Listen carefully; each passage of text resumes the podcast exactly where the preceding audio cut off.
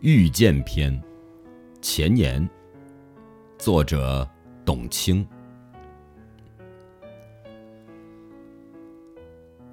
古往今来，有太多太多的文字，在描写着各种各样的遇见。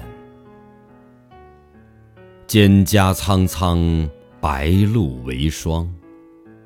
所谓伊人，在水一方。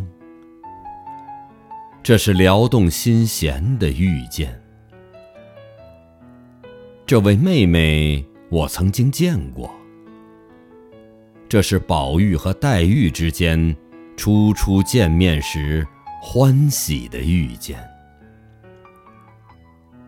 幸会。今晚你好吗？这是罗马假日里安妮公主糊里糊涂的遇见。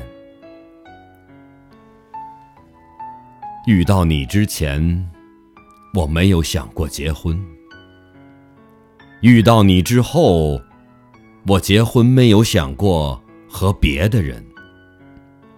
这是钱钟书和杨绛之间决定一生的遇见。所以说，遇见仿佛是一种神奇的安排，它是一切的开始。